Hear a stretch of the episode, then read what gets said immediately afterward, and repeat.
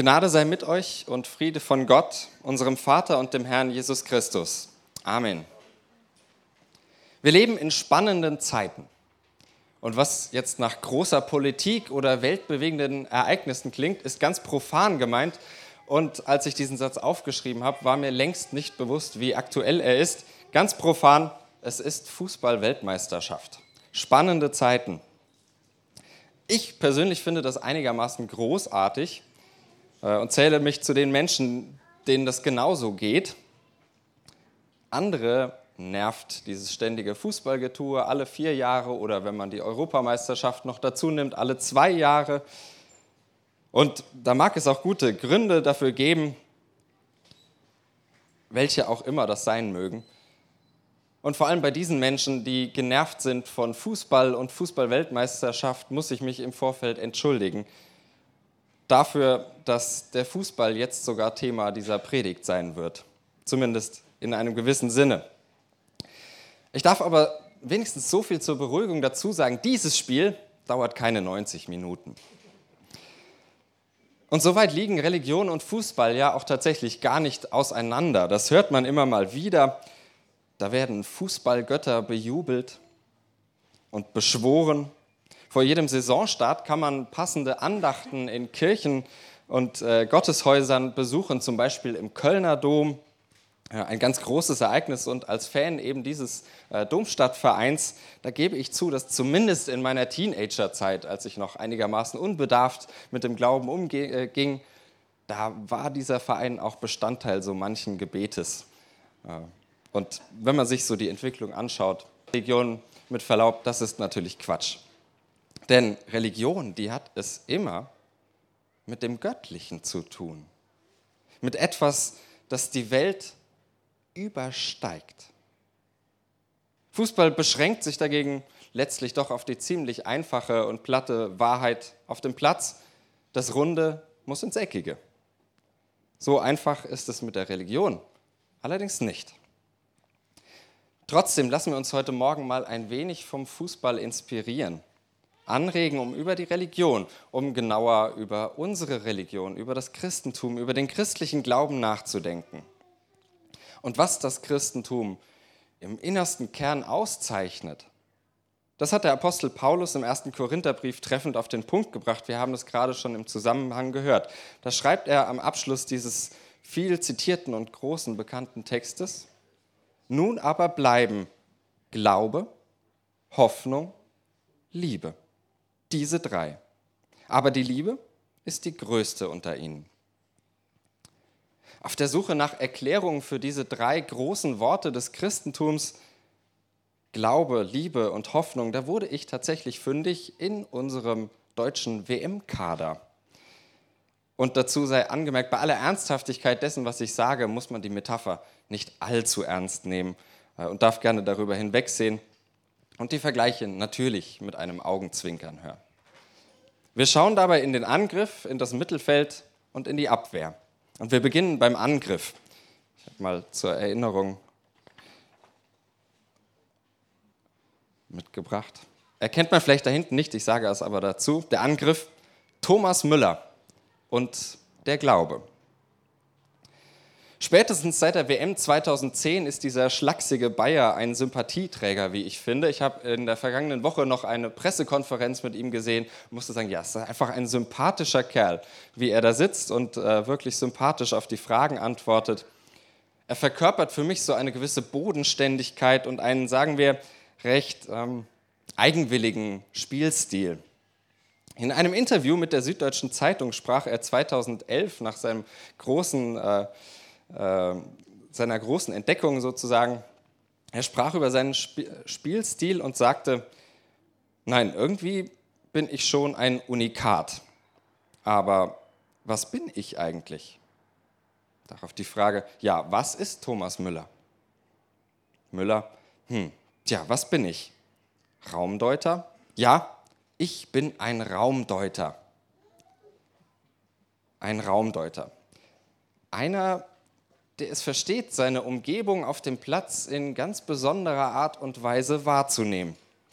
Jemand mit der besonderen Gabe, Dinge auf eine Weise zu sehen, die womöglich anderen verschlossen bleibt. Für Thomas Müller macht diese Gabe seinen Marktwert aus. Für uns Christenmenschen hat es gar einen Lebenswert. Denn auch Christinnen und Christen sind Menschen, die Welt auf eine ganz besondere Art und Weise wahrnehmen, weil sie in der Welt nach den Spuren Gottes suchen. Sie haben die Erinnerung des Paradieses im Ohr und das Ziel des Himmels vor Augen. Und sie stöbern im Chaos des Alltags zwischen diesen beiden großen Polen danach etwas davon zu spüren, von dem, was sie suchen. Bezeichnend ist ja, dass Thomas Müller gar kein anderes Spiel spielt als alle anderen. Auch er spielt einfach nur Fußball. Er steht auf demselben Platz, er tritt gegen denselben Ball und hat im Wesentlichen das gleiche Ziel wie alle anderen. Das unterscheidet ihn überhaupt nicht von seinen Mit- und Gegenspielern. Und so ähnlich geht es auch uns als Kirche. Wir haben es mit derselben Welt zu tun mit derselben Welt, in der auch alle anderen leben. Für uns gelten keine anderen physikalischen Gesetze. Wir haben keine geheime Medizin, auf die wir zurückgreifen könnten. Aber auch wir deuten Räume. Wir erleben das Leben gelegentlich als ein wertvolles Geschenk. Wir bestaunen die Natur als bewundernswerte Aufgabe und entdecken in unseren Mitmenschen etwas von der Tiefe des Universums. Kurz, wir sehen gelegentlich einen Hauch vom Göttlichen, mitten im Strafraum des Lebens. Raumdeuter Thomas Müller, ein Beispiel des Glaubens. Wir schauen ins Mittelfeld und ähm, auch als ich mir das überlegt hatte, hatte ich das Spiel gestern Abend noch nicht gesehen. Das Mittelfeld natürlich, wie könnte es anders sein, Toni Kroos. Toni Kroos und die Liebe. Bis zum Ausstieg von Bastian Schweinsteiger aus der Nationalelf 2016 hat man immer wieder, oder zumindest ich habe immer wieder darüber nachgedacht und diskutiert, ob die beiden, Toni Kroos und Bastian Schweinsteiger, überhaupt miteinander spielen können oder ob sie sich nicht doch eher im Weg stehen, weil sie so ähnliche Typen sind. Unvergessen Schweinsteigers unermüdlicher, fast übernatürlicher Kampf im WM-Finale 2014. Eine Verkörperung von selbstlosem Einsatz. Und seine Aufgabe als Spielmacher, die hat er im wahrsten Sinne damals bis aufs Blut ausgefüllt. Diese Aufgabe hat nun Toni Kroos übernommen. Das WM-Finale 2014, das war natürlich eine Ausnahmeerscheinung, die niemand in jedem Spiel aufbieten kann, wie es Schweinsteiger damals getan hat. Und Toni Kroos, der verkörpert für mich vielmehr den ruhigen, unaufgeregten Strippenzieher im Hintergrund. Selten spektakulär auffällig, gestern gleich zweimal, einmal negativ und einmal äh, äußerst positiv. Aber er dirigiert das Spiel. Auch gestern hatte er, glaube ich, wieder knapp 200 Pässe gespielt und wie er selbst sagte, wenn man 400 Pässe spielt, dann können auch mal zwei daneben gehen. Das ist schon okay, denke ich. Er dirigiert das Spiel und wie gerade angedeutet, meist bemerke ich erst im Blick auf die Statistik, was Toni Kroos eigentlich in einem Spiel geleistet hat, weil ich ihn selten so wahrnehme, dass er mit spektakulären Aktionen auf sich aufmerksam macht. Und ich dachte so und glaube, so ähnlich ist es auch mit der Liebe. Die Christenheit lebt und erlebt sie wohl oft nur in der Statistik, in den unauffälligen Kleinigkeiten, in den Zuwendung des Alltags, im liebevollen Wort zum passenden Zeitpunkt, im brückenbauenden Lächeln nach dem Missverständnis, in den kleinen Gesten und Zeichen, mit denen Menschen sich einander zuwenden. Wir Christinnen und Christen glauben, in dieser Liebe einer Macht zu begegnen, die spielbestimmend ist. Wir glauben, dass diese Kleinigkeiten und wie sehr dann erst die Spektakel der Liebe das Spiel des Lebens am Laufen halten. Dass an den Kleinigkeiten der Liebe sich das ganze Leben entscheidet. Spielmacher Toni Groß, ein Beispiel der Liebe. Und wir schauen noch in die Abwehr.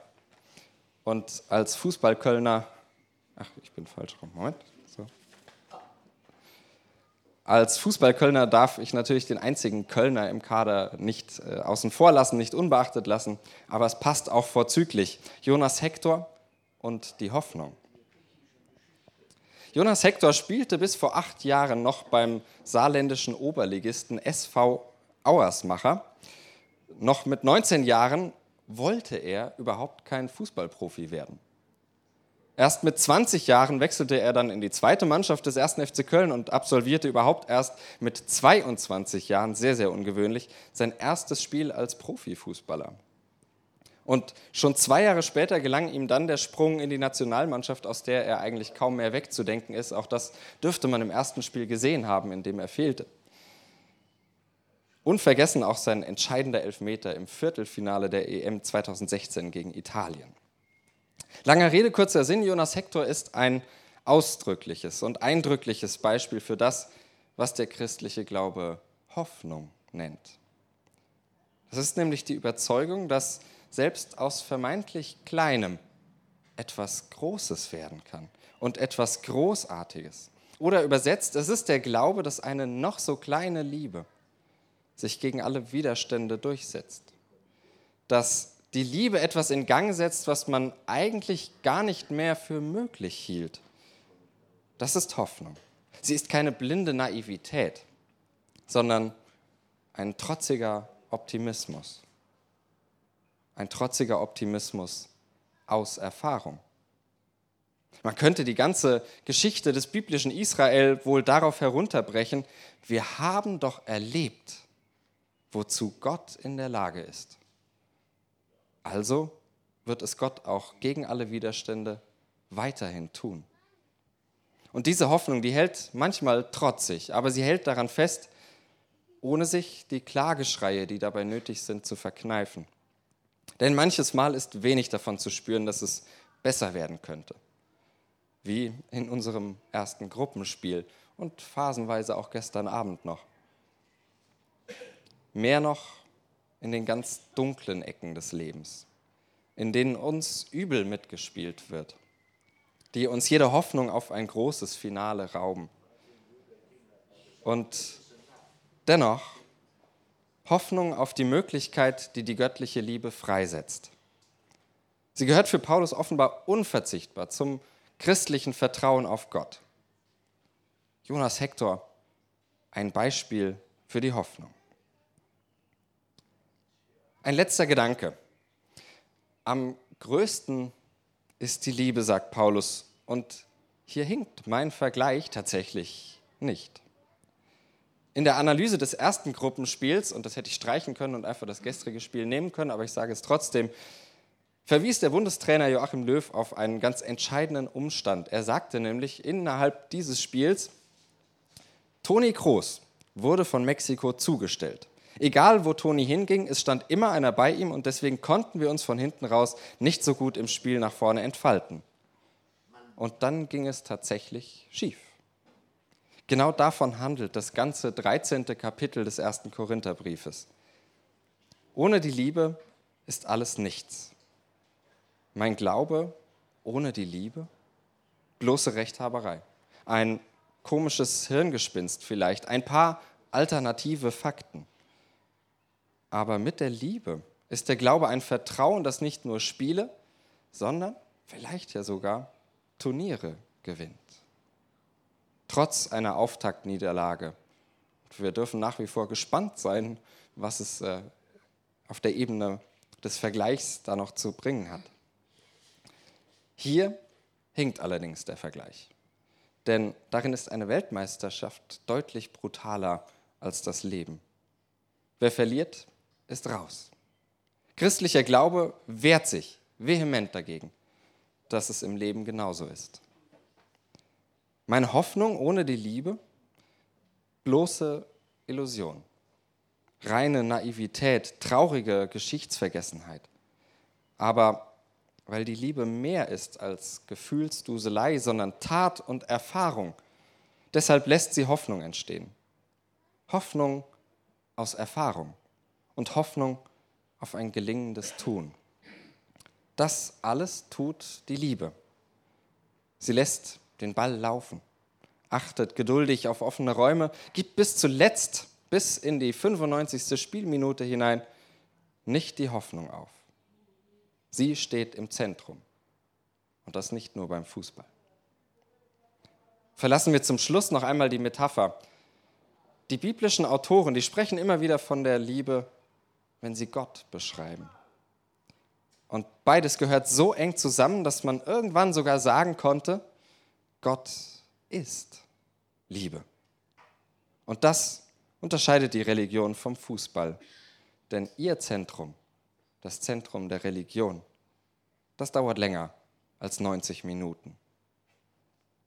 Nun aber bleiben Glaube, Hoffnung und Liebe, diese drei. Aber die Liebe ist die größte unter ihnen. Amen.